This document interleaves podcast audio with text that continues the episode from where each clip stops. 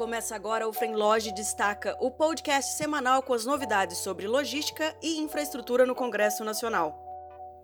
Líderes do Senado Federal e o ministro da Infraestrutura, Tarcísio Freitas, fecharam um acordo para priorizar a votação do novo marco legal das ferrovias.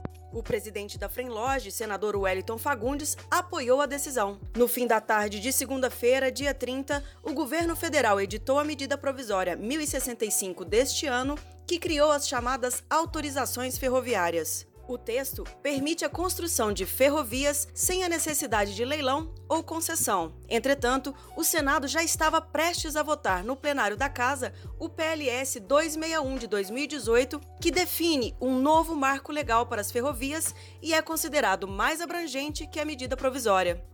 Os parlamentares e o governo federal chegaram a um acordo e decidiram que a tramitação desse projeto de lei terá prioridade no Senado.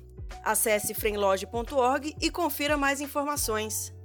A Agência Nacional de Transportes Terrestres aprovou na tarde de terça-feira 31 o edital de concessão rodoviária das BRs 381 e 262 em Minas Gerais e Espírito Santo. O trecho tem mais de 670 quilômetros de extensão e é conhecido como Rodovia da Morte devido ao alto número de acidentes de trânsito. Segundo o governo federal, mais de 7 bilhões de reais devem ser investidos na revitalização e modernização das rodovias. O leilão está marcado para o dia 25 de novembro em São Paulo. A expectativa do governo federal é facilitar o transporte das produções agropecuárias, mineradoras e dos polos industriais e comerciais na região. A Frenloge trabalha para destinar mais recursos às infraestruturas de transporte do Brasil e as concessões são formas viáveis de promover a modernização logística nacional rapidamente. O Senado Federal aprovou nesta quarta-feira, dia 1, a medida provisória 1051 de 2021, que cria o Documento Eletrônico de Transporte no Brasil, o chamado DTE. A medida foi relatada pelo senador Wellington Fagundes, presidente da frente, e agora segue para a sanção presidencial.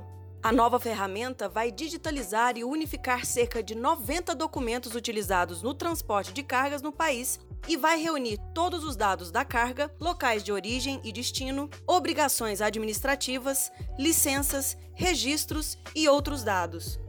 Mariana Pescatori, diretora de programa da Secretaria Executiva do Ministério da Infraestrutura, afirmou que a pasta já trabalha na edição de um decreto para regulamentar o DTE e diz que a implementação vai acontecer por etapas. E a ideia é que a gente implemente o DTE por ondas, né? A primeira onda do DTE, que a gente já tem agora uma operação assistida acontecendo, é, é, vai ser com os documentos a cargo do Ministério e as suas vinculadas, ou seja, a NTT, ANTAC, ANAC, DENIT, todos esses órgãos a gente está fazendo um mapeamento dos documentos, né? E fazendo aí a incorporação numa plataforma única de entrada de dados aí, que vai ser o DTE. E a ideia é que nesse segundo semestre a gente trabalhe com essas empresas que estão aderindo, né, melhorando o nosso sistema, para fazer toda a regulamentação necessária e começar uma operação obrigatória no ano que vem. A Frenloge acredita que o documento eletrônico de transporte será essencial para tornar o frete brasileiro mais competitivo e dinâmico, o que vai garantir mais segurança jurídica a transportadores e empresas. Saiba mais sobre o tema em nosso site oficial. Esses foram os nossos destaques da semana. Siga nossas redes sociais e fique por dentro de todas as novidades do setor de infraestrutura e logística. Até a próxima!